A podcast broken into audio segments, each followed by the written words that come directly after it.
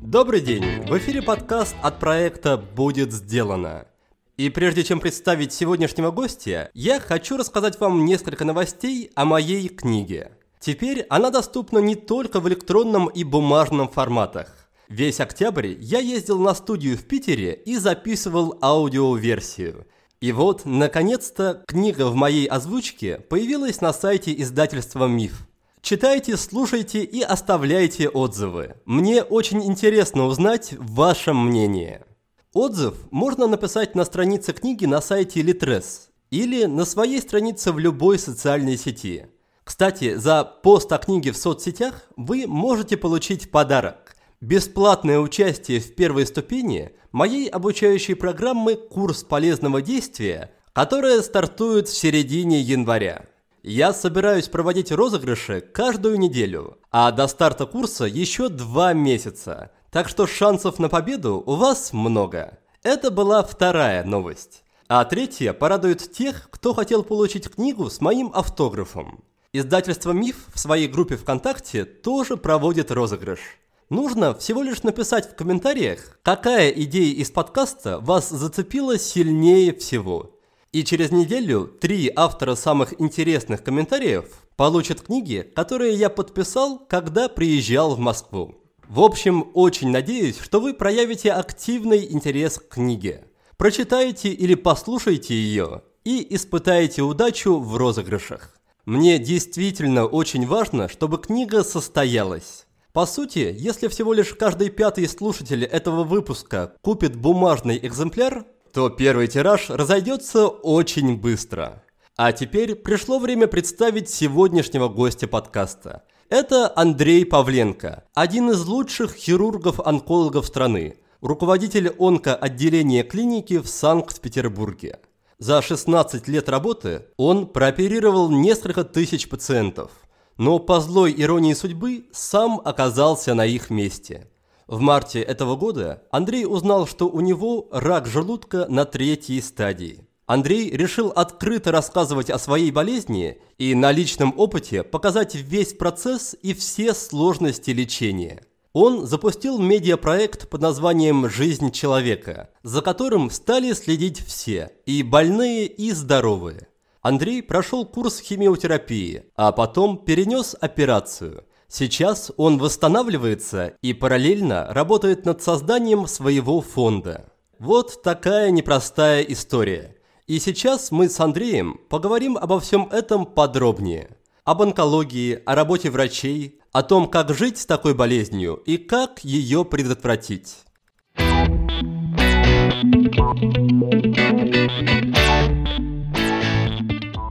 Андрей, здравствуйте.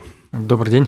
Когда я готовился к нашей с вами беседе и читал и изучал все, что можно было прочитать и изучить, я узнал, что рак сопровождает людей, сопровождает человечество буквально с незапамятных времен, и при этом понимание этой болезни, понимание способов борьбы с ней, оно, как я понимаю, не сильно изменилось как раз с тех древних времен, то есть люди до сих пор не понимают, как возникает рак, как с ним бороться, что является причиной и так далее. Почему так происходит, в чем особенность рака как болезни и почему люди о нем до сих пор особо ничего не знают? Вопрос, конечно, хороший и очень емкий. Отвечать на него, наверное, можно вечно, но задан не совсем скажем так, по моему чину и званию. Я хирург-онколог и существо, как я называю, приземленное. То есть мы работаем, я уже как-то говорил об этом, на передовой. Да, мы боремся с врагом на передовой. То есть вот перед нами враг конкретный, опухоль, нам нужно ее удалить. А если говорить о том, где будет решаться, в принципе, судьба борьбы с раком, то я думаю, это будет решаться, как я уже говорил, в штабе. Это не хирурги точно, онкологи общие, плюс молекулярные генетики, да, плюс микробиологи, наверняка, и иммунологи будут как бы решать этот вопрос и решают уже на протяжении ну, последних 50-60 лет. Я имею в виду, да, те фундаментальные исследования, на самом деле, которые проводятся сейчас за рубежом, они позволили, на самом деле, вот буквально не так давно, вы знаете, наверняка был такое прорывное а, исследование, которое а, в области иммунологии рака было сделано, и э, авторы из Америки и Японии получили Нобелевскую премию как раз за открытие механизма, который позволяет иммунную систему организма больного раком направить как раз против раковых клеток. И на самом деле первые препараты сейчас уже есть, и методы, связанные с иммунотерапией. То есть это препарат, который настраивает иммунитет, что он начинает действительно бороться против опухолевых клеток и есть случаи полного излечения при диссеминированном, то есть генерализованном раке молочной железы. Да, уже описана длительная выживаемость у таких больных. Сейчас все больше локализаций, которые подвергаются клиническим исследованиям как раз эффективности этих препаратов. И на самом деле, я думаю, недалеко то время, когда уже как бы новые-новые локализации будут включаться в стандарты лечения этими препаратами. При определенных условиях, безусловно, не все опухоли являются чувствительными к этому варианту лечения, но Часть опухолей все же, там порядка, насколько я знаю, 45-50% будет чувствительна к этому виду терапии и даст шансы для наших больных на э, длительную ремиссию или длительную стабилизацию, и, может быть, даже на излечение. Поэтому э, вопрос сложный. Мы действительно не знаем всех механизмов развития опухолевых клеток, но часть этих механизмов нам известна. Известно, что это мутация в клетках, да, генетические мутации, которые приводят к неудержимому росту этой самой клетки. И в совокупности с иммунными какими-то нарушениями, то есть у нас иммунитет должен бороться с этими клетками и элиминировать их, удалять из организма, но когда происходит сбой, обычно это, знаете, как распознавание свой-чужой. Вот если этот механизм свой-чужой страдает, да, и опухолевая клетка воспринимается как опухолевая клетка нормального организма, то как раз вот в этой самой ситуации и происходит развитие опухоли. Четких механизмов до сих пор никто не знает, это правда. Исходя из вашего ответа, у меня создалось впечатление, что именно ваша работа, она такая алгоритмичная, что ли, то есть есть ситуация, вы с ней по известным каким-то шаблонам работаете, там проводите операции, например. Но как вы тогда действуете в каких-то необ... ну, я, я, я даже не знаю, есть ли обычные случаи в онкологии, как вы действуете в необычных случаях, когда нужно какой-то, возможно, гибкий подход, возможно, творческий, который не прописан в вот стандартных алгоритмах? Это действительно случается, и случается, не могу сказать, что очень редко, когда действительно приходится, ну, вот, например, ситуация с моей болезнью, да, то есть мы подошли нестандартно, и по большому счету тот вариант химиотерапевтического лечения, который мне был проведен, это 8 курсов до операционной химиотерапии по агрессивной схеме флот. Такого стандарта нет нигде сейчас. То есть обычно принято 4 до операции, потом операция и 4 после. Но мы знаем прекрасно, уже знаем сейчас, что то исследование, которое показало эффективность такого подхода, оно не обсчитывало результаты лечения у больных после гастроктомии тотальных, да, то есть когда полностью удаляется желудок, и именно вот анализ, субанализ в этой группе мог бы выявить как раз предпосылки к тому, что часть больных не переносит послеоперационную схему флот. Мы об этом знаем, и химиотерапевты об этом знают. И очень долго мы обсуждали с химиотерапевтами как раз именно этот вариант, что необходимо ввести эти четыре послеоперационных курса до операции, что скажем так, даст возможность мне получить полную схему химиотерапевтического лечения до момента операции, и уже после операции я буду свободен от, скажем так, различных вариантов специальных методов лечения. Я могу сказать, что это действительно оправдано у тех людей, которые действительно могут перенести 8 курсов химиотерапии флот. Это тоже тот еще вопрос, поскольку пожилой ослабленный организм а, да, и осложненная форма опухоли могут, могут не позволить больному, а, может быть, какие-то индивидуальные особенности могут не позволить больному завершить полноценно 8 курсов. Вот. Но, тем не менее, это та гипотеза, да, и та теория, которая нуждается в проверке. Я уверен, очень скоро и за рубежом, и у нас в России могут стартовать исследования, которые бы как раз сравнивали подход стандартный 4 операция плюс 4 послеоперационной химии с нестандартным подходом 8 операций до химии, операция, а потом наблюдение. Поэтому вот такой вот вариант э, нестандартного ведения действительно имеет место быть. Кроме этого, как хирург могу сказать, что довольно часто мы сталкиваемся с ситуацией, когда нам приходится выполнять нестандартные операции. По одной простой причине опухоль выходит за рамки обычной, скажем так, опухоли. Да? Обычно 75% опухолей, которые встречаются у нас, ну 60-75 по разным данным, это местно распространенные опухоли, то есть опухоли, которые уже вышли за пределы одного органа. Часть из этих опухолей могут э, вовлекать соседние органы, да, и вырастать куда-то там в соседние, например, если рак желудка в поджелудочную железу, там, э, в печень, в диафрагму, там, в пищевод распространяться туда, или это если рак прямой кишки, мочевой пузырь, в матку. По большому счету хирург становится перед ситуацией, когда ему необходимо делать нестандартный объем операции, да, то есть это удаление этой опухоли с резекцией соседних органов. Это тоже нестандартный объем, скажем так, не каждый хирург его готов выполнять, но, как правило, перед операцией по данным компьютерной томографии мы четко видим распространение на те структуры, которые необходимо редицировать, и уже до операции мы планируем вот этот нестандартный объем. И уже до операции мы планируем, какую мы будем делать реконструкцию и так далее. Поэтому, по большому счету, нестандартный объем действительно иногда требует творческого подхода, но э, в современной онкологии сейчас в хирургической очень мало тех ну, таких неизученных темных мест, которые бы не позволяли нам делать эти операции с успехом. Как тогда распределяется ответственность? Потому что пациент вряд ли да, может осознанно принять решение об использовании какого-то творческого подхода в операции. И хирург, наверное, не захочет лишний раз да, проявлять творчество, не захочет лишний раз подвергать риску там, себя и пациента, и, возможно, предпочтет какие-то консервативные методы, хотя они могут да, давать меньшие шансы на, на успешное выздоровление, на успешный исход. Вопрос тоже непростой, поскольку он требует такого расширенного ответа. Объясню. Больному необходимо рассказать о том, какие возможны варианты в его ситуации. Да, и по большому счету мы должны исходить из необходимого минимума и, и из возможного максимума. Да, то есть, если мы информируем больного, что у него опухоль распространяется на мочевой пузырь, и нам необходимо выполнение нестандартного объема в виде там, тазовой экзентерации, мы должны предупредить больного о том, что у него в этой ситуации будет выведено две стомы, да, то есть у него будет э, кал выходить в мешочек, и моча будет собираться тоже в мешочек информируем больного о том, какие возможны осложнения. Это большой объем операции, и частота осложнений после таких операций довольно высока.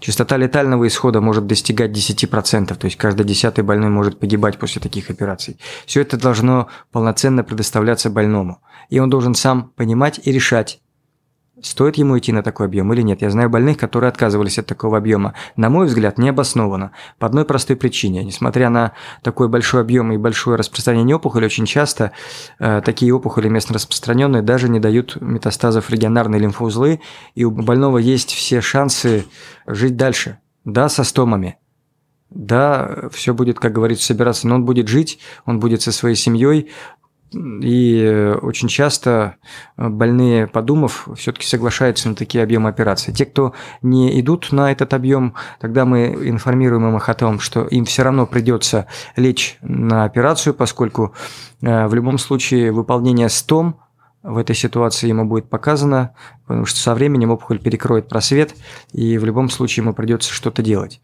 Поэтому, взвесив за и против, и поняв, что, например, сейчас, не сделав эту операцию, через год ему все равно будут выводиться стомы, но операцию первичную уже не, опухоль не удалить, то есть он обречен будет, естественно, больной принимает тот или иной выбор, который считает для себя наиболее правильным.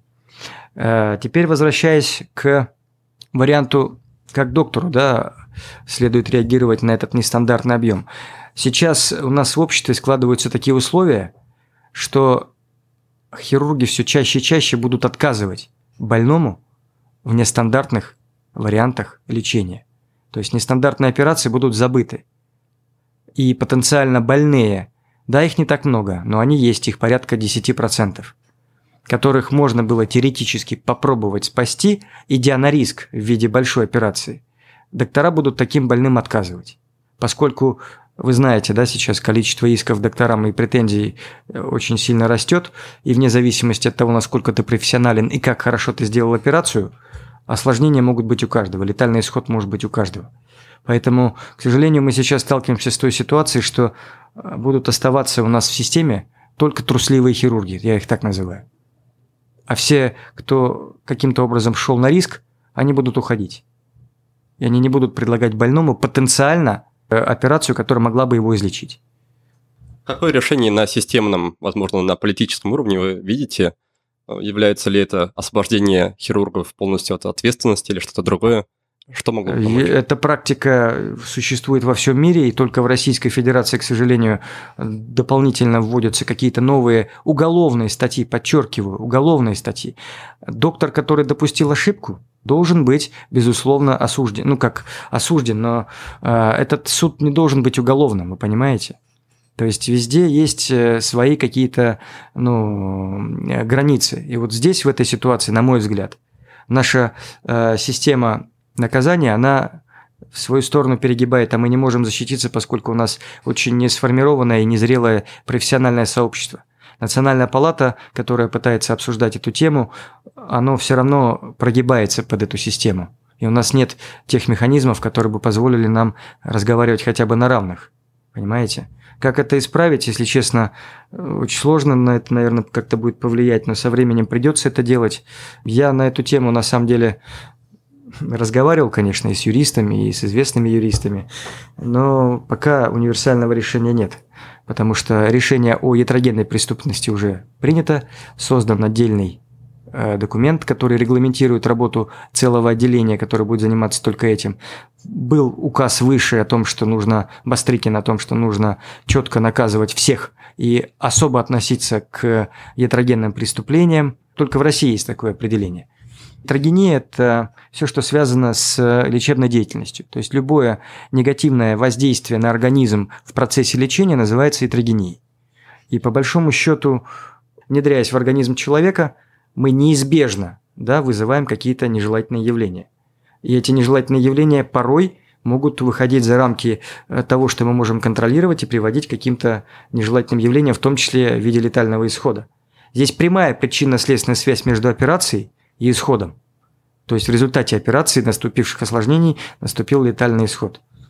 Очень часто, да, ну вот как э, известное дело Мисюриной, да, Э, эксперты идут на поводу сейчас у Следственного комитета и видят четкую причинно-следственную связь, которая, не, ну, которая есть. Да? Была пункция, было кровотечение, значит, все понятно, доктор виноват. А то, что у каждой инвазивной процедуры есть свой, совершенно четкий и не куда не уменьшающийся до нуля процент осложнений, об этом почему-то все забывают. Понимаете?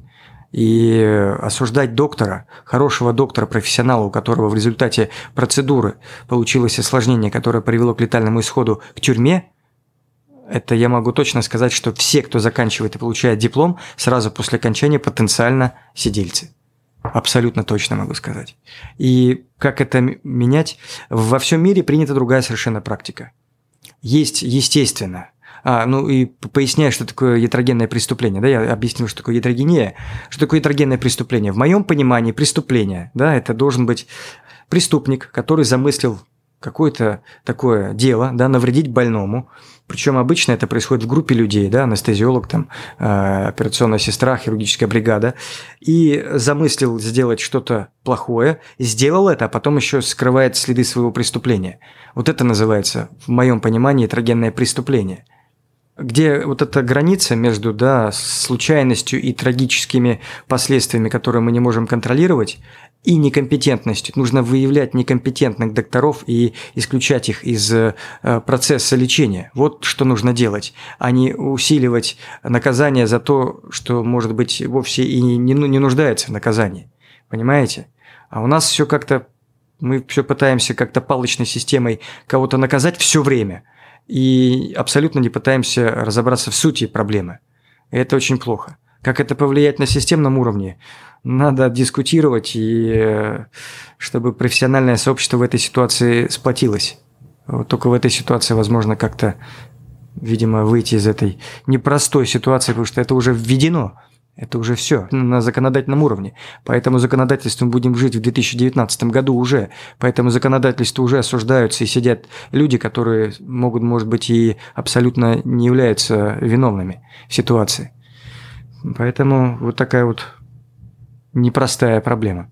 Да, Андрей, давайте тогда перейдем к теме немножко попроще. А следующий вопрос такой. Любая область, о которой известно не очень много, и при этом которая оказывает большое влияние на жизнь людей, да, как рак, она хочешь или не хочешь, обрастает некими мифами, иллюзиями, mm-hmm. выдумками. И на примере рака это особенно заметно, поэтому давайте парочку наиболее, наверное, популярных таких мифов обсудим.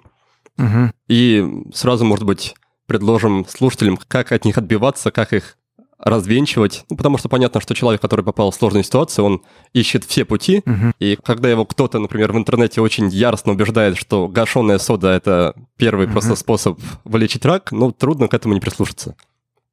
Э, мифов много, на самом деле они существуют не только у нас в стране, и, как показывает зарубежный опыт, довольно много зарубежных пациентов, казалось бы, да, там, где медицина, как мы считаем, гораздо выше, в определенном смысле гораздо профессиональней, э, они все равно продолжают следовать вот этим мифам и думать о том, что э, есть панацея от рака, которая связана с каким-то нестандартным вариантом лечения.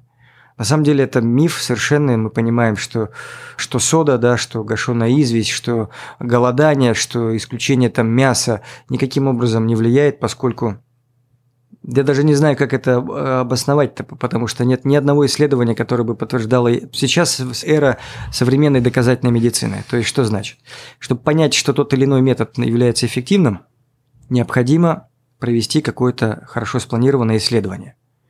Мы не можем ставить альтернативные методы наравне со стандартными и сравнивать напрямую да, варианты стандартного лечения и с вариантами альтернативного. Никто на это не пойдет, ни один этический комитет этого не одобрит.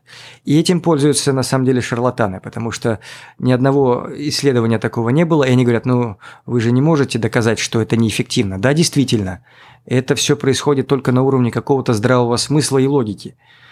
Поэтому очень сложно доказать человеку о том, что тот или иной метод не является эффективным, не имеет доказательной базы. Да? Но тем не менее, если мы исходим из простой логики и из простого обсуждения, нет никаких механизмов, которые бы позволяли этим методам воздействовать на опухолевую клетку. Нет. Это совершенно очевидно. Да, и, и плюс еще один аргумент, который, мне кажется, наиболее часто используется в такой полемике, это то, что а, медицина как бизнес активно препятствует внедрению дешевых и простых в использовании альтернативных способов лечения и старается нажиться на дорогих ага. Э, операциях, на дорогих химиотерапиях и так далее. Я могу так сказать, вот даже в свете последних событий, да, вот эта терапия действительно э, очень дорогая, если мы берем с вами таргетную терапию, иммунотерапию. Но, тем не менее, это терапия, которая позволяет ряду больных излечиваться от таких ситуаций, когда, казалось бы, уже ничем нельзя помочь. Да, мы берем тут пример с девушкой с четвертой стадии рака молочной железы, которая прожила уже, насколько я знаю, 10 лет, и в настоящее время у нее нет признаков прогрессирования заболевания. Стоимость лечения ее, я думаю, была больше 100 тысяч долларов было потрачено, но есть эффект – и это тот метод, который четко можно измерить, его эффективность. Мы четко знаем, а, по каким критериям необходимо подбирать больных, чтобы именно этот метод оказался наиболее эффективным.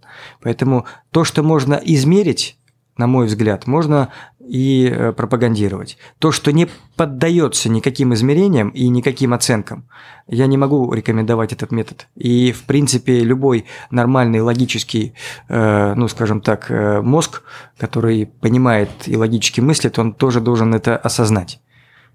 А в вашей практике вы часто сталкивались с ситуациями, когда пациент осознанно отказывается от классических методов лечения в пользу ну, да. скажем. Да, я сталкивался с такими ситуациями. Часть больных ушли в надежде на помощь как раз у таких методов и возвращались ко мне, когда уже, к сожалению, ничем нельзя было помочь. Да, грустно. И хочется еще пару пунктов обсудить. Да, я, я уже не скажу, что не уверен, что это именно мифы, иллюзии, просто хочется услышать ваше мнение. А слышал такую позицию, что рак является некой формой такого самоуничтожение человека, то есть когда человек внутренне не хочет жить или по каким-то причинам отвергает, отклоняет жизнь, вот угу. это на каком-то психосоматическом уровне приводит к появлению раковых клеток. Что вы скажете на этот счет? Мне сложно комментировать, если честно, потому что не могу сказать, что я человек, который не хотел жить да, до болезни. Точно могу сказать, что у меня было очень много идей, планов, проектов, и я планировал жить долго. Поэтому, ну и сейчас у меня еще есть на это надежда. Поэтому не могу ни, про, ни опровергнуть, ни каким-то образом а, оправдать этот подход, потому что ну, данных доказательных, естественно, нет, и никто их не сможет никогда предоставить. Есть некое э, мнение о том, что стресс, но оно опять-таки ни на чем не основано. Нет доказательной базы, которая бы могло это подтвердить. О том, что стресс, например, да, сильный стресс – такая настоящая кортизоловая буря, да, когда там умирает близкий человек, либо происходят какие-то серьезные неблагоприятные, э, ну, как бы события в семье, когда человек действительно э, теряется, когда он э, теряет сон, когда он теряет аппетит, когда он начинает худеть, и он в течение долгого времени, нескольких месяцев пытается прийти в себя. Вот есть только предположение о том, что как раз вот это может действительно каким-то образом сказаться впоследствии на возникновение онкологического заболевания. Но доказать эту теорию никто не сможет, я уверен. А почему это трудно доказать? Ну, стресс, очевидно, влияет на иммунную систему. Наверное, если иммунная система ослаблена, то... Возможно. Возможно, но опять-таки, во-первых, как проверить, скажем так, силу того стресса, который пережил человек? Только с его слов человек часто преувеличивает да, то, что с ним происходит. Поэтому объективно а, оценить э, силу стресса никто же не меряет у себя в процессе этой ситуации там уровень катехоламинов, уровень э, кортизола. Пока что не меряет вот это направление как раз такой гаджетовой медицины, гаджетовых наблюдений, оно потихоньку развивается. То есть возможно, появляется... в будущем, возможно, кто-нибудь и возьмется за эту тему и специально э, на этой теории построит какое-то нормальное исследование, но оно должно, надо понимать, что оно должно проводиться долго, это популяционное, длительное эпидемиологическое исследование, которое должно длиться, ну, не меньше 10 лет, чтобы понять, причем ему необходимо будет подобрать четкую группу сравнения, чтобы доказать, что в группе сравнения у тех людей, которые сопоставимы по всем показателям, да, то есть пол, возраст и так далее, все, как говорится, а, нормальное, так называемый кейс-контрол стадия, да, то есть мы под каждого больного со стрессом должны подобрать подобного больного без стресса и проследить судьбу обоих. Но я скажу, это усложняется еще тем, что часто люди погибают не от тех причин, которые ну, скажем, не онкологических, и тут, ну, я не знаю, это спланировать и провести крайне сложно. Теоретически возможно, но, на мой взгляд, крайне сложно. Очевидно, что люди, которых эта тема никак не коснулась, вряд ли захотят как-то глубоко ее изучать, погружаться в нее, что-то про нее читать. Но, например, если человеку нужно познакомиться с правдами и мифами рака, узнать какие-то более-менее объективные сведений из этой области, куда ему податься, что, что почитать, что посмотреть, чтобы, по крайней мере, иметь возможность вести с врачом диалог на каком-то едином языке? Тоже сложный вопрос, и ответа на него очевидного нет, потому что ресурсов вроде как и немало, да, которые посвящены ну, как бы вот этим всем проблемам, но толковых ресурсов не так много. Из тех, которых я знаю, могу сказать, что очень хорошая медиа сейчас делает фонд профилактики рака, не напрасно называется, да, у них очень толковая и всегда правдивая информация как раз о развенчивании мифов, о предоставлении клинических случаев, которые на самом деле, ну, как бы не так много людей, которые предоставляют информацию о том, как они борются с раком, они это делают. Кроме того, они часто берут интервью тех людей, которые являются профессионалами на интересующие темы, да, например, там э, скрининга рака, первичная профилактика рака и так далее. Очень хотелось бы, чтобы вот этот блок, который я вел как от своего лица, постепенно перерос в нечто большее и стал не просто историей болезни да, какого-то одного хирурга, а стал площадкой для информирования как раз всех, кто хотел бы знать информацию об онкологическом заболевании. Поэтому и мы планируем э, именно в этом э, ключе действовать вместе с такими делами. Очень надеюсь, что нас получится все это сделать и трансформировать блок хирурга в Э, медиаплощадку для онкологических и здоровых людей, которые бы хотели знать об этом больше. Расскажите заодно о своем состоянии. Я так понимаю, что сейчас у вас все самое страшное, наверное, позади уже. Какой прогноз? Оправдались ли ваши планы и ожидания? То есть оправдался ли тот план лечения, который вы себе ставили? Как вы сами оцениваете ситуацию? Ну, начну с последнего вопроса. Да, все, что мы планировали, и в тайне, надеясь на Э, хороший эффект. Я даже не ожидал, что эффект будет настолько выраженным. То есть опухоль больше, чем в два раза сократилась, уменьшились лимфоузлы, которые были подозрительны на метастазы. И это действительно дало мне шанс на выполнение хорошей радикальной операции, которая была выполнена с успехом, без осложнений. И в настоящее время прошло уже больше месяца, ну, полтора месяца, можно сказать, после операции.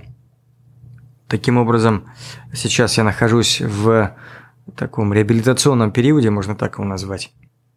Не могу назвать свою форму оптимальной, ни эмоционально, ни физически. Я а, нахожусь в такой астении выраженной.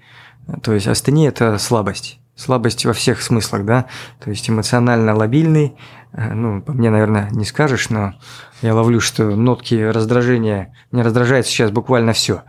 Ну, не знаю почему, но приходится себя сдерживать, естественно, поэтому хватает самоконтроля. Меня раздражает то, что у меня пока не прошла периферическая нейропатия, она будет проходить еще довольно долго.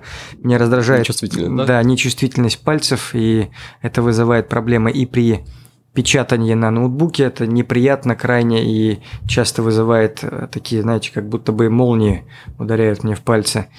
И кроме этого я не могу нормально писать Потому что ручку держать я не чувствую, как я держу ручку.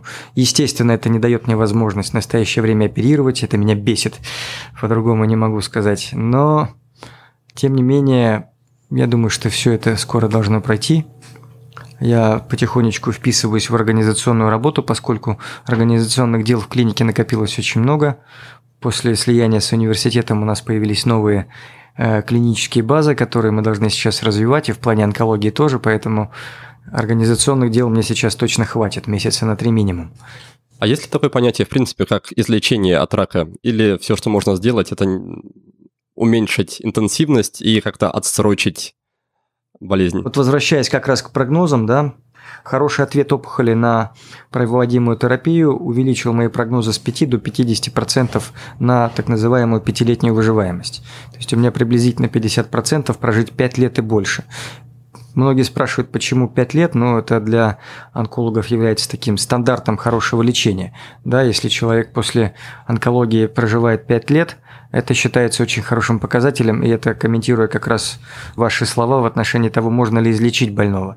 Теоретически можно, и многие живут, как говорится, и 20 лет, и больше, но, к сожалению, болезнь очень непредсказуема, и часто прогрессирование возникает и через 7 лет, и через 10 лет – и через 15 лет иногда человек может прийти, а у него прогрессирование онкологического процесса, и мы не можем до конца понять, с чем это связано, почему так называемые спящие метастазы просыпаются, и каким образом механизм этого просыпания, и как их вовремя выявить, и как на них воздействовать.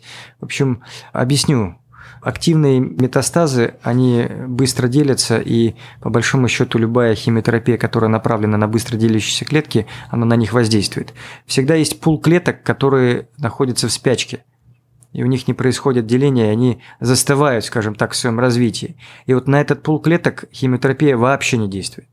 Потому что химиотерапия воздействует только на быстро делящиеся клетки.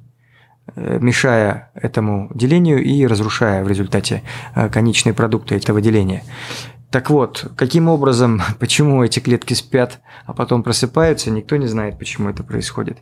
Ну, может быть, я ошибаюсь, потому что это что-то из разряда такой уже фундаментальной онкологии. Наверняка эти исследования ведутся, но результатов их я пока не слышал.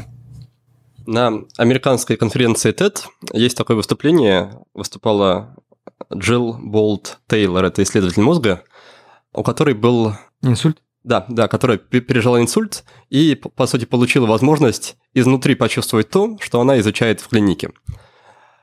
Был ли у вас какой-то похожий опыт? То есть изменилось ли ваше понимание и представление болезни, когда вы смогли посмотреть на нее и снаружи в общении с пациентами во время операции, и изнутри в качестве...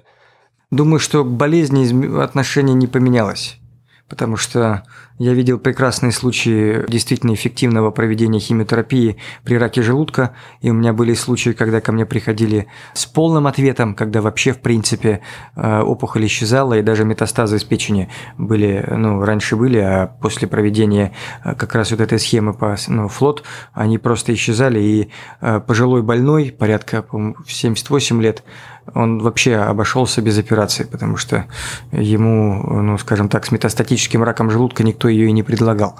На самом деле это правильный подход. То есть он больше двух лет живет без признаков прогрессирования, даже без операции. Поэтому В отношении болезни, наверное, нет, поскольку я точно знал, что существуют определенные опухоли, которые реагируют, но есть те, которые, к сожалению, никак не поддаются лечению. Поэтому пока не попробуешь, ты не поймешь, да? Пока не начнешь лечение, ты не сможешь понять, насколько хорошо опухоль может отреагировать. Это я говорю сейчас для чего? Для того, чтобы людям, которые предлагают химиотерапию при раке желудка, говоря, что у вас действительно продвинутая стадия, не надо думать, что все потеряно. Да, необходимо соглашаться и пробовать.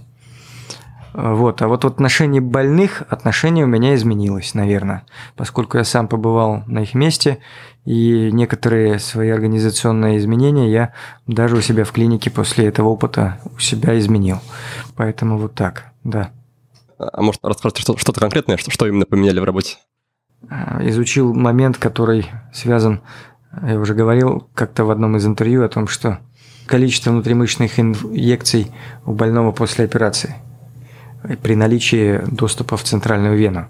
Наверное, это лишено смысла, и все препараты, которые мы можем вводить, мы можем вводить спокойно внутри венно, поскольку я, находясь на месте больного, испытывал определенный дискомфорт, когда тебе несколько раз в сутки колят в мышцу, и это довольно болезненно, часто бывает, если тебе делают это на протяжении недели, а иногда двух, но это вызывает колоссальное эмоциональное раздражение для больного. Дополнительное эмоциональное э, раздражение, я могу сказать, что вот оценивая себя в послеоперационном периоде, максимально раздраженным и, скажем так, э, таким загруженным я себя ощутил на пятый день после операции, да, как это ни странно. Казалось бы, уже все должно идти по накатанной, уже вроде бы все хорошо с анастомозом, уже я начинал потихоньку есть, и вот вот это меня сильно очень раздражало, да, то, что приходилось колоть и внутримышечное э, обезболивающее, хотя это можно было запросто заменить как-то по-другому.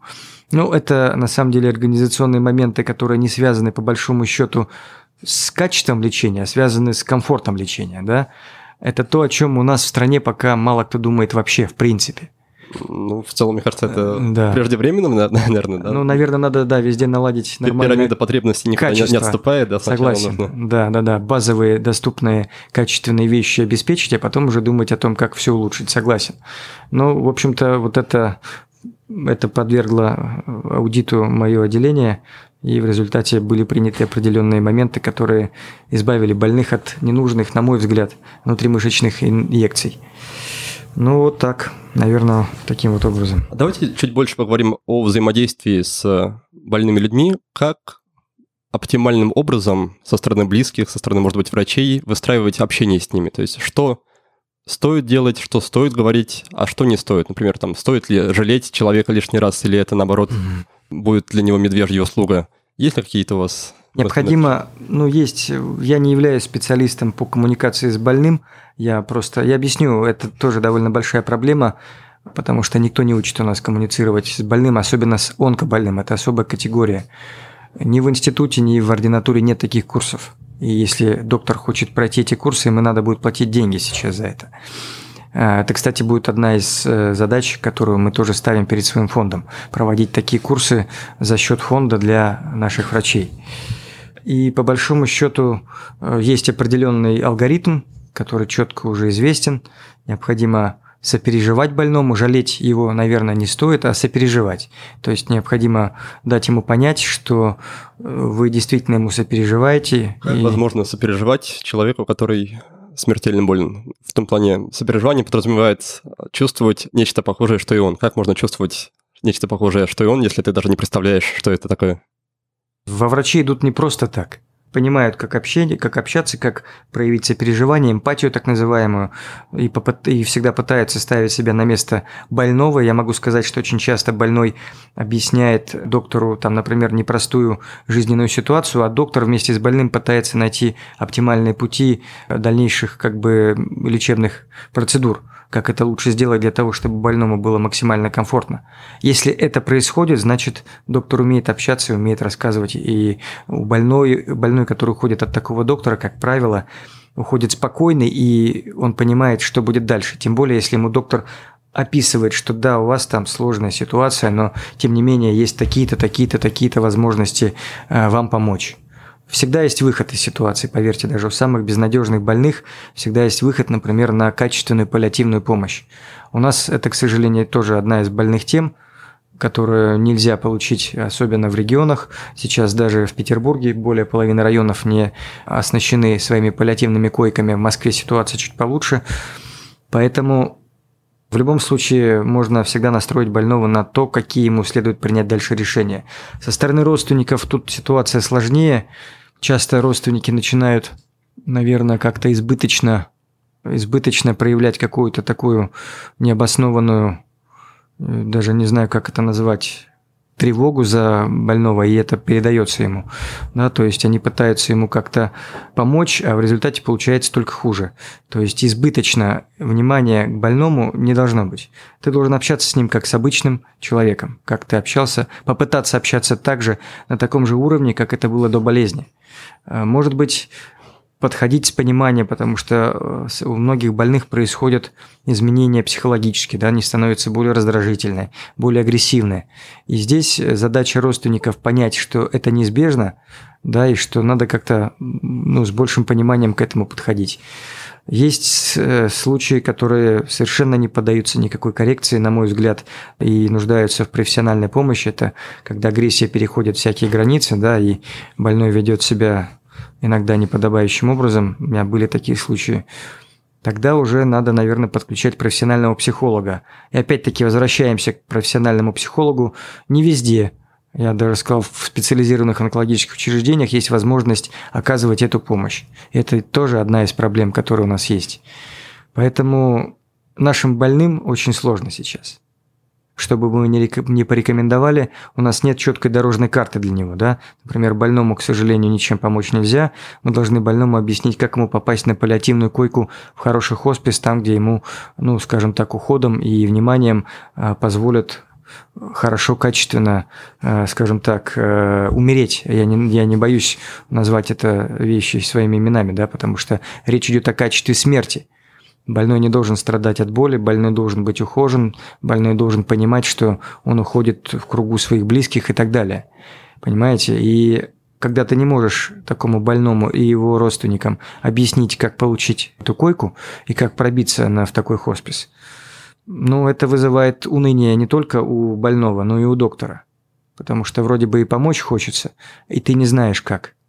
И психолога хочется, да, дать хорошего, и у тебя нет контактов, которые бы ты был уверен в этом человеке, понимаете? Это очень как единичные в поле зрения онкопсихологи, которые действительно являются высокими профессионалами.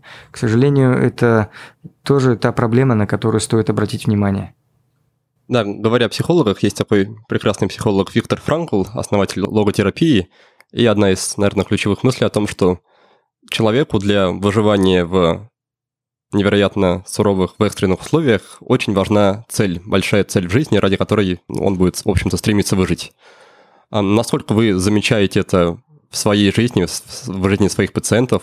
Как это проявилось, возможно, в вашем случае? Я могу сказать, что это правда. Целеустремленные люди, как правило, гораздо проще переносят и э, диагноз, постановку тяжелого диагноза и лечение. И, как правило, они только лишь подстраивают свои планы под ситуацию. Они не отменяют выполнение ну, каких-то своих целей и планов окончательно потому что это очень важно. Человек должен э, к чему-то идти и к чему-то стремиться. Он должен понимать, куда ему двигаться, и в этом ему должен помочь доктор своими советами, да, своими четкими э, наставлениями в плане того, а что может ждать человека в той или иной ситуации. И целеустремленные люди всегда планируют. Да, то есть, например, идя на компьютерную томографию после четырех курсов химиотерапии, я планировал четко три ситуации. Да? Это плохой совсем прогноз, когда там на КТ бы было бы прогрессирование с отдаленным метастазированием. Прогноз умеренный – это когда бы была стабилизация, но без явного прогрессирования. И прогноз при хорошем ответе. И у меня в голове уже был четкий план, как действовать в каждом конкретном случае. И, как правило, целеустремленные люди так и поступают. Они заранее планируют, а задача доктора просто проинформировать, какие возможны варианты. А пациент сам подстроится под эти варианты. Он сам поймет, как ему планировать свою повседневную деятельность. Он сам поймет, как ему модифицировать свои планы и цели. Поэтому целеустремленность человека – это всегда очень хорошо. И по большому счету что я могу сказать? Я говорил уже один раз, да, то, что целеустремленный человек включает лечение рака в повестку дня, но не отменяет всю повестку. Понимаете, в чем разница? У таких людей борьба с раком – это часть жизни, да? Это часть жизни, жизнь. но не вся жизнь. И это должно быть именно так. Но при этом люди обычно очень не любят думать о каких-то болезненных темах, и тема смерти, я думаю, это наиболее болезненная тема из всех, и, в принципе, часто кажется, что она табуирована да, в обществе. Как вы считаете, можно ли с этим, нужно ли с этим как-то работать, то есть э, человеку самому или с помощью доктора не то чтобы представлять, но обсуждать с разных сторон, принимать, возможно, эту тему, этот вопрос, свыкнуться с мыслью, возможно, о неизбежности чего-то? Э, безусловно, это тема, которая нуждается в обсуждении. Я могу сказать, что здесь даже мне не хватит специальных знаний, чтобы поговорить свободно на эту тему. Это та тема, которую должен затрагивать специалист по паллиативной помощи. И я могу сказать, что это отдельный специалист, отдельная тема, отдельное обучение. Это психолог, но не просто психолог, это действительно человек, которого специально обучают общаться на эти темы. И он должен спровоцировать больного на эти темы поговорить. Нужно ли планировать свою смерть? Да, безусловно. Когда ты понимаешь, что она неизбежна, ты должен ее планировать. Ты должен понимать, что ты должен успеть сделать до того, как это наступит. Ты должен понимать, как ты хочешь, чтобы это происходило, где это должно происходить, кто должен присутствовать при этом, и должен ли кто-то вообще находиться рядом в этой, в этой ситуации. И это все необходимо обсуждать. И это все отдельная тема для а, специалистов паллиативного профиля, которых у нас тоже, к сожалению, очень мало и не хватает. А, такой, наверное, отчасти частный вопрос. Как подготовиться к смерти мужчине, да, особенно если он глава семьи? И еще одна ситуация, которая, ну, лично меня как тоже как мужчина главы семьи беспокоит. Известно, понятно, что платное лечение рака очень дорогое. И часто случается так, что для полноценного курса нужно влезть в какие-то долги, mm-hmm. и при этом гарантии теперь, разумеется, никто не даст. Как можно оценить, да, или как можно принять решение о том, что разумнее в этой ситуации, подставить под удар семью, залез, залезть в долги, при этом не имея гарантий, или просто отказаться от, от всего этого и оставить ситуацию как есть, но чтобы не подвергать такому финансовому краху семью? Ну, каждого свой путь. Я знаю точно, как я планировал бы э, свою ситуацию, я ее планировал, планировал самое неблагоприятное развитие событий. Безусловно, я бы не стал подвергать свою семью никаким финансовым пертурбациям по одной простой причине. Даже если бы мне сказали, что там лечение за рубежом будет эффективно и необходимо там огромное количество денег, и мне э, пришлось бы э, влезать в долги, я бы этого не стал делать. Ну, потому что не стал бы. Это именно по описанным причинам, по да, семейным, да? по семейным причинам, потому что мы живем, ну, скажем так, мы не голодаем, но и особых сбережений у нас на самом деле на момент моей болезни не было. Наоборот, были долги, с которыми я постарался и мне это удалось в течение полгода полностью расквитаться. Да, я закрыл все кредитные карты, все свои долги, которые у меня были, я закрыл. И, в принципе, на момент операции у меня не было долгов. И благодаря моим друзьям, которые мне помогали на протяжении всего моего лечения, я даже сумел скопить определенную сумму, которая сейчас находится на моих карточках, и супруга знает об этом. Я дал ей доступы абсолютно ко всем картам, естественно, ко всем э, онлайн-банкам, и она знала, какую сумму с какой карточки можно списывать. Поэтому, наоборот, вот за этот оставшийся промежуток времени, как глава семьи, я попытался создать какую-то подушку, финансовую для того, чтобы семья какое-то время жила и ни о чем не думала. Мне это удалось еще и не только благодаря друзьям, но и администрации клиники, которая платила мне зарплату, как будто бы я нахожусь на работе, я не могу скрывать это, я огромном, ну, скажем так, долгу перед администрацией, поскольку я, конечно, решал и влиял на расстояние, но особенно последние 3-4 месяца мне было уже скажем так, довольно сложно влиять на ситуацию в клинике.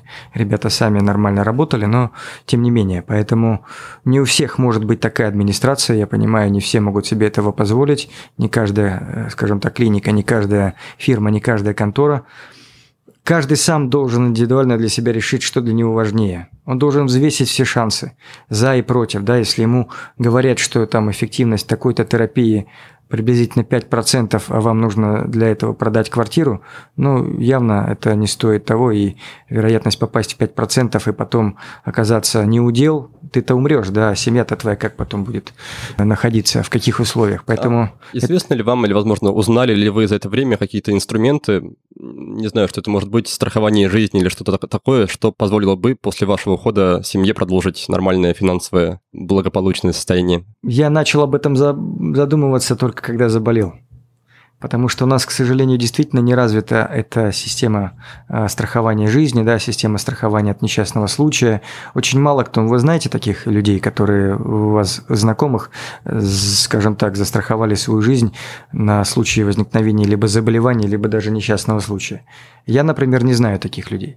Честно могу сказать. Это, мне кажется, наше общество должно пройти определенный этап развития, чтобы, во-первых, мы стали более тщательно следить за своим здоровьем, и чтобы у нас появился культ здоровья, да, то есть чтобы мы, у нас уже начинает появляться культ ЗОЖа, да, то есть очень многие сейчас, и я очень рад, что пропагандируют действительно здоровый образ жизни, да, и так далее. Фитнес-клубы многие ходят, там бегают и так далее. Тоже без фанатизма, я считаю, но тем не менее начинается вот эта волна, да, то есть и эта волна должна достичь такого развития, я уверен, что это, когда произойдет смена поколений, уже будет более понятно. Молодые люди, которые сейчас в возрасте 25-30 лет, они гораздо более продуманнее, чем мы, поколение да, 40 лет. Гораздо более продуманнее. Они пытаются планировать все не просто по делам, но и все, что будет происходить у них в жизни тоже. Я знаю таких людей. И по большому счету, я думаю, что просто должна произойти смена поколений, чтобы у нас возникла новый немножечко менталитет, он изменится. И он будет как раз вот в эту сторону направлен. На то, что мы будем предугадывать и, может быть, даже где-то лучше следить за собой и лучше планировать свою жизнь. Мы не умеем планировать свою жизнь, наше поколение, к сожалению. Понимаете, мы живем, мы вот так вот живем. Мы не умеем планировать свою жизнь в долгосрочном плане, на мой взгляд. Это вот основная проблема 40-летних. Завершая разговор о финансах, скажите, изменили ли бы вы что-нибудь в своем лечении, если бы вы имели неограниченные финансовые ресурсы, миллион долларов, больше, то есть совершенно безлимитные в этом плане возможности? Нет, ничего бы не изменил. С чем это связано? С тем, что лечение было проведено с, скажем так, современными Э, по современной схеме, современными препаратами. Они были абсолютно такие же препараты. Кстати, все многие задают вопрос, чем меня лечили. Мне никто не доставал препараты из-за рубежа. Я лечился именно теми препаратами, которые были в наличии в онкоцентре на тот момент, когда я туда пришел. Это было, скажем так, выполнено намеренно. Я хотел своим примером рассказать о том, что нормальные препараты, которые работают. Я очень хотел это доказать, у меня это получилось. Они реально работают. И также это может произойти и, скажем так, у всех больных, которые получают такое же лечение. Что мне никакими специальными методами лечения меня никто не лечил. Я получал такую же терапию, как и все остальные. А если говорить о вопросе, который вы также часто поднимаете в интервью, в беседах, в выступлениях, это вопрос финансовой мотивации врачей – что да. в данный момент в России ее совершенно недостаточно. А, мне здесь интересно сравнить с другой страной, с Америкой. Там известно, что там врачи получают далеко не меньше любых других работников, а зачастую больше. Больше. В чем связано такое радикальное различие между нашими странами? Опять-таки, наверное, это где-то на системном уровне, но что, что там организовано иначе, что позволяет э, врачам жить и зарабатывать достойно? Сложный вопрос. Это, наверное, вопрос больше не доктору, а экономисту. Естественно, не надо сравнивать экономику Америки и экономику Российской Федерации. Мы понимаем, что э, это совершенно несравнимые вещи в настоящее время. И бюджет Америки, и бюджет России пока не сравним. Все это тоже понятно. Но надо также понимать, что по большому счету наше государство начало развиваться самостоятельно, как 20 лет назад. Да? Америка, по большому счету, с Первой мировой войны да, можно сказать, после Великой депрессии эта экономика только росла. То есть это получается с 30-х годов 20 века, то есть уже 80 лет. А в чем разница на организационном уровне? Там нет бесплатной медицины или, или что-то? Что позволяет выстроить такую систему? Я не, не знаю досконально, как, э, скажем так, э, все экономические составляющие Минздрава да, американского, но знаю, что там хорошо развита страховая медицина, страховые взносы за медицину, они очень значимые и весомые. И по большому счету большие зарплаты специалистов, как мы знаем, да, то, что если ты стал специалистом, и трудоустроился, скорее всего, у тебя в жизни в этой проблем не будет. Ты можешь планировать на долгие годы, на долгие десятилетия вперед да, свою жизнь. Вот тут же, да, сразу возникает вопрос о том, что практически каждый человек, кто живет в Америке, он страхует свою жизнь от несчастного случая и на случай тяжелого заболевания. Это связано с тем, что они берут с момента, скажем так, устройства на работу, они берут большие кредиты под минимальные проценты. Да, там 2% это дом, там машина и так далее. Да? То есть они прекрасно понимают, что сейчас, взяв большую сумму в кредит, они ее 100% выплатят, потому что у них совершенно четко ежегодная отличная зарплата. Они знают, они могут на это рассчитывать.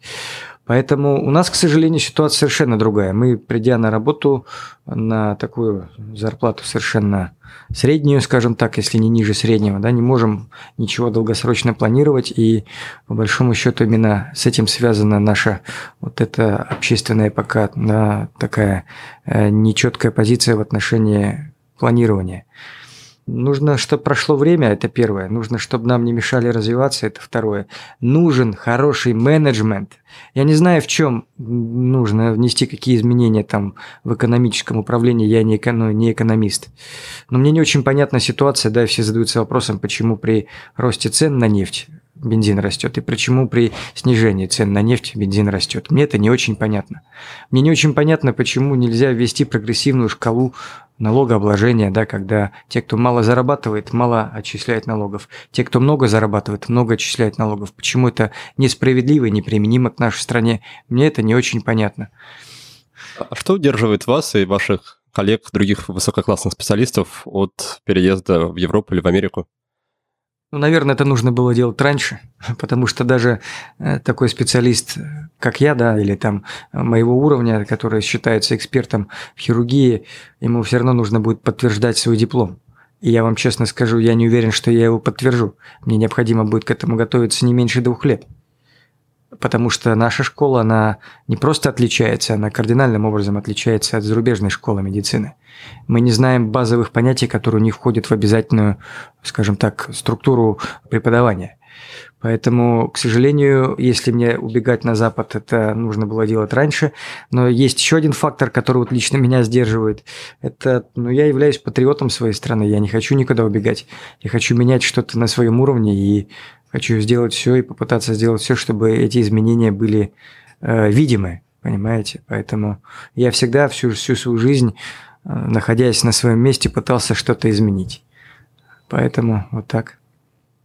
А, из ваших выступлений я узнал, что у вас был период в жизни, когда с э, финансовым благополучием было все плохо от слова совсем, когда не хватало денег даже на электричку. Скажите, как вы справились с желанием если оно возникало такое желание бросить а, то, чем вы занимаетесь, то есть бросить медицину и пойти работать куда угодно, лишь бы были какие-то деньги? Я могу сказать, что мой путь на самом деле весьма стандартен для большинства хирургов, терапевтов, неважно, для большинства врачей. Так вышло, что у нас просто не было возможности помогать нам родителям ни у, ни у меня, ни у моей супруги. И мы фактически все, что делали, мы делали только сами, и все, что ей зарабатывали, зарабатывали только сами. А это, естественно, поначалу эм, ну, была очень минимальная сумма, скажем так. Никогда не было, не возникало вопросов, стоит ли мне переходить куда-то еще. Возникали моменты очень сложные, которые заставляли меня искать выход, которые заставляли меня снять погоны – но я никогда не переставал пытаться двигаться э, в поступательном направлении именно на поприще медицины, потому что на поприще хирургии я не вижу себя никем, кроме хирурга. Понимаете, я очень давно не вижу себя никем, кроме хирурга. С первого класса общеобразовательной да, школы. Если не трудно, расскажите эту историю. Несколько раз я слышал, но каждый раз она мне по-теплому удивляет, восхищает. Ну, я не один такой, поверьте, я знаю еще многих хирургов, которые тоже с ранних как бы детских лет тоже решили для себя, что они будут только хирургами и больше никем. Мне это произошло в первом классе. Так вышло, что наша учительница по музыке Вот очень к своему стыду я не помню, как ее зовут. Помню, как зовут мою первую учительницу классного руководителя, но я не помню, как звали этого преподавателя по музыке. 160-я среднеобразовательная школа города Ташкента. А, срок, когда я там учился, может быть, кто-то мне подскажет, послушав это, из Ташкента, может быть.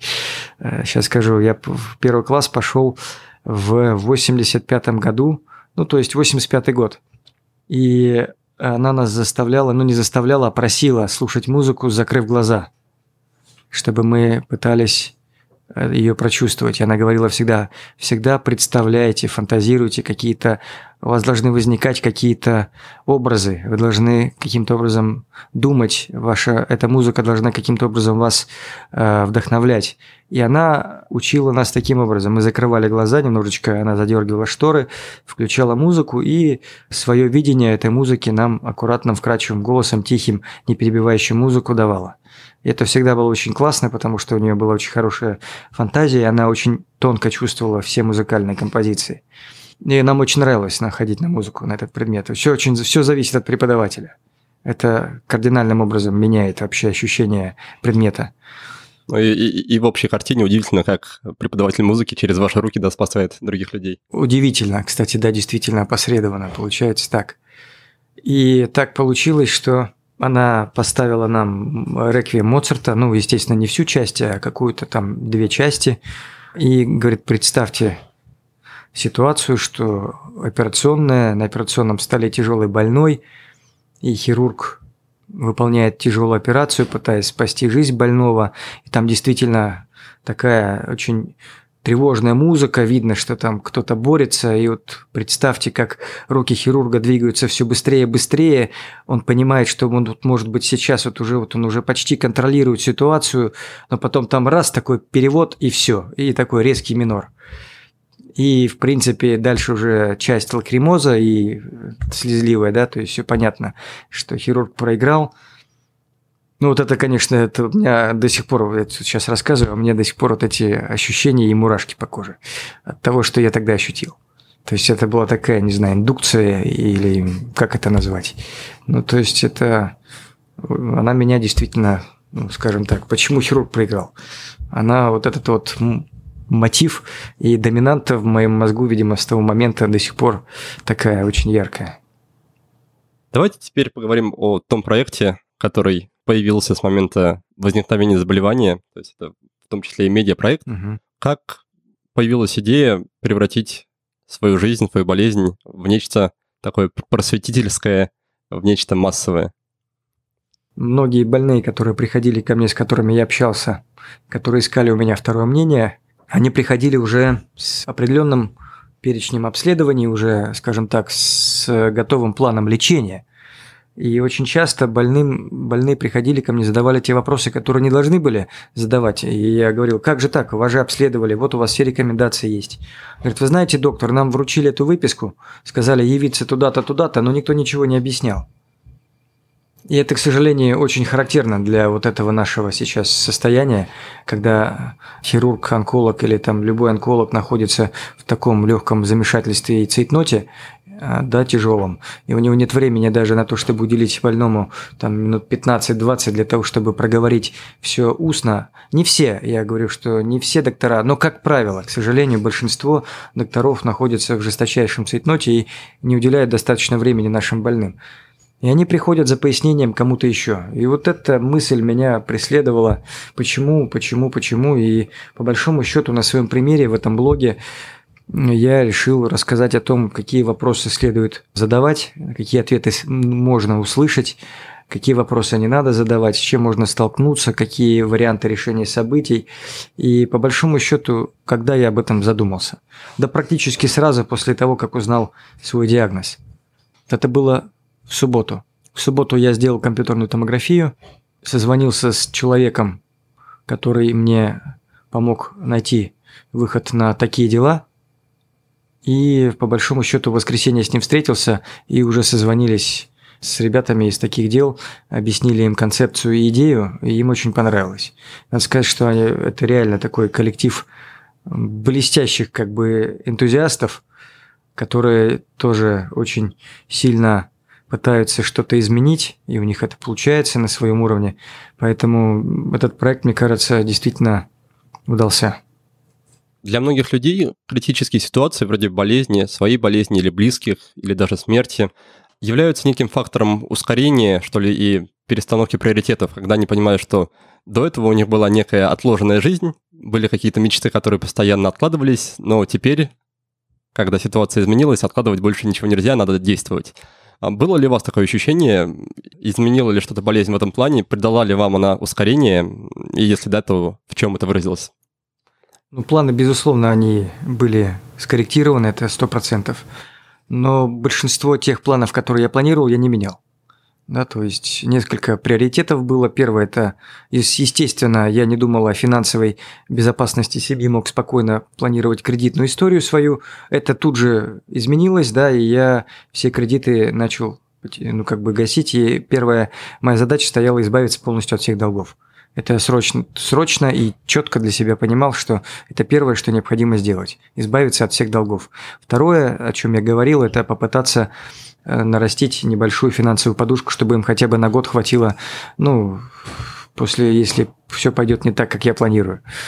Это второй момент. Третий момент – это онкоцентр и онкологическое, скажем так, направление, которое я начал развивать в этой клинике буквально через ну, год назад, ну, то есть, если мы возвращаемся в март месяц, когда был поставлен диагноз, то это чуть больше года, как я пришел в эту клинику. Естественно, тогда все только начиналось, мы только э, набирали, э, скажем так, обороты. Сейчас эти обороты уже, мне кажется, сбавить будет сложно. Естественно, этот проект, который был для меня очень важен, да, это развитие онкологической помощи в многопрофильной федеральной клинике, он тоже был для меня очень важен. Я сделал необходимые вещи, которые бы не делал, если бы не заболел. Например, я привел человека, который заменил меня в плане хирурга. Я понимал, что очень скоро я не смогу уже оперировать, ну, то есть на фоне химиотерапии. Поэтому я сделал определенные кадровые изменения в составе онкологического центра. И это позволило онкоцентру не замедлять работу в плане хирургической активности. Плюс я вынашивал давно идею развития учебного центра на базе этой клиники по э, хирургической онкологии. И по большому счету это тот проект, с которым я вышел в качестве такого хирургического манифеста в сети. И сейчас очень сильно рассчитываю на то, что фонд, который в благотворительный проект, который мы сейчас создали, он поможет мне реализовать это уже не просто на уровне моей клиники, а вместе с моими друзьями, которые откликнулись на вот это предложение, а, реализовать его на уровне нескольких клиник, нескольких крупных клиник, и попытаться его популяризировать и распространить, может быть, даже по всей России. Посмотрим. А, расскажите, как можно поддержать ваше начинание? Очень просто. Это зайти на сайт нашего фонда. Называется этот проект cancerfond.ru и пожертвовать или разово, или подписаться на пожертвование минимальной суммы, там 100 рублей, 500 рублей. Вы точно не пострадаете от этого сильно, но поверьте, что Сейчас уже мы собрали порядка 300 тысяч на этот проект. Он будет начат в виде пилотного проекта в январе 2019 года, но мы планируем уже окончательный набор резидентов в сентябре 2019 года. Поэтому у нас есть время на то, чтобы собрать необходимую сумму и реализовать этот масштабный проект, который требует большого финансирования.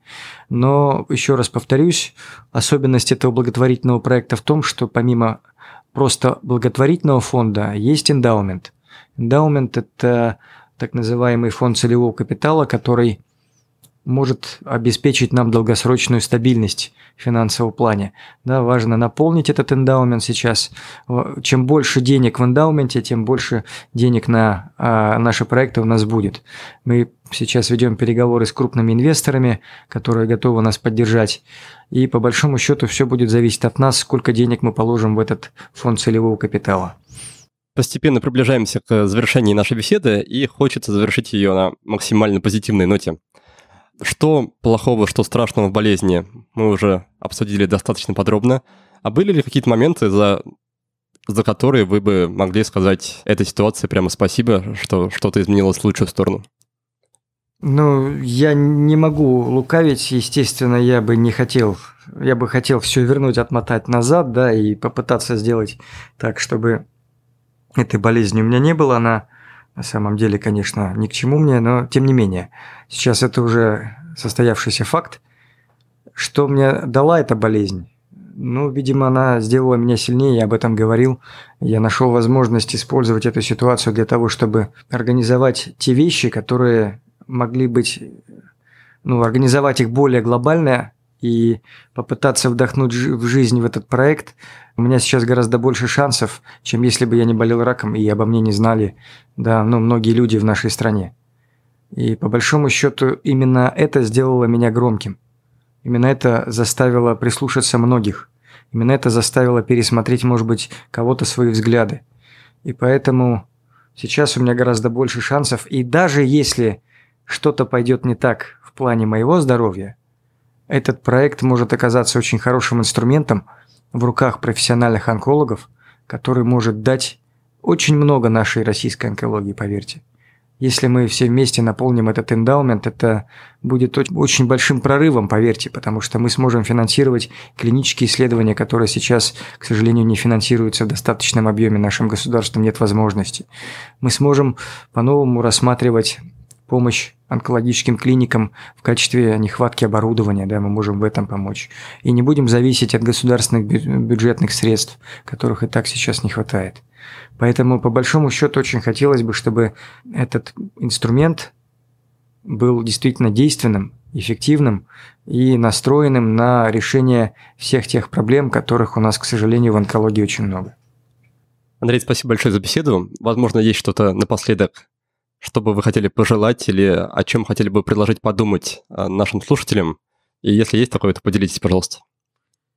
О чем хотелось сказать? Всем пожелать удачи и не болеть, естественно, но чтобы планировать свою жизнь, надо все же больше заботиться о своем здоровье. Не надо ждать, э, пока клюнет петух. Есть абсолютно четко локализации, которые необходимо, ну, я имею в виду те формы рака, которые мы можем предотвратить. Да, если вам 45 лет, не надо ждать, надо идти обязательно первый раз сделать гастроскопию, колоноскопию – я буду говорить об этом все время. Да, 45 лет исполнилось, записались в клинику, это можно сделать одномоментно, под наркозом, вы ничего не будете чувствовать, и выйдя после этой процедуры, получив на руки заключение, вы поймете, как дальше планировать свою жизнь. Потому что 95% заболеваний толстого кишечника онкологических можно профилактировать. Да, вовремя сделав колоноскопию, удалив предраковые там изменения, полипы, тубулярная аденома и так далее. С желудком сложнее, но тоже можно каким-то образом да, избавиться от хеликобактер пилори, который у вас может быть в желудке, да, избавиться от гастрита, от полипов тех же. Поэтому это позволит избавить вас от большинства, ну, скажем так, заболеваний э, желудочно-кишечного тракта. Бросайте курить, потому что это один из основных факторов э, развития рака легкого. И не забывайте, что низкодозная компьютерная томография – не флюорография, повторюсь, низкодозная компьютерная томография. Это метод выбора при диагностике рака легких. Поэтому, если вы делаете гастроколона, запишитесь на низкодозную компьютерную томографию органов грудной полости. И вы избавите себя и свою семью от многих сложных решений, которые приходится принимать онкологическому больному в любом возрасте. Наверное, все. Андрей, спасибо большое вам за беседу. Здоровья и успехов в ваших прекрасных проектах. Спасибо большое. Ну что же, напоследок подведу итоги нашего непростого разговора с Андреем. Мы обсуждали рак, непредсказуемую болезнь, которая связана с генетическими мутациями и иммунными нарушениями. Рак невозможно вылечить нестандартными способами вроде голодания, да и стандартными не всегда получается. Иногда врачи делают рискованные операции – но Андрей говорит, что таких случаев будет все меньше. Сегодня за неудачную попытку спасти больного хирург привлекается к уголовной ответственности. Так, государство борется с ятрогенными преступлениями, но последствия этой борьбы весьма спорные. Далее мы с Андреем обсудили, что происходит с человеком, когда он узнает, что у него рак. Сильные и целеустремленные люди не опускают руки и стараются корректировать свои планы с учетом ситуации. Наличие большой цели в жизни помогает им бороться. Также очень помогает поддержка близких, если они сопереживают, но не докучают жалостью и излишним вниманием. Больной имеет право получить от врача всю информацию о том, какие есть варианты лечения и возможные исходы. Опираясь на это, он должен сам принимать решения, а попутно готовиться ко всем исходам, включая самый трагический. Кстати, готовиться к смерти стоит не дожидаясь тяжелых диагнозов. Каждому человеку, по мнению Андрея, стоит подумать о том, что ему хочется успеть в этой жизни и как это сделать. А чтобы успеть больше, нужно заботиться о своем здоровье. Многие заболевания, в том числе и локальную форму рака, можно распознать и вылечить на ранней стадии. Так что если вы хотите проверить здоровье, сделайте для начала низкодозную компьютерную томографию, гастроскопию и колоноскопию. Спасибо за внимание. До встречи в следующем выпуске и берегите себя. Thank you.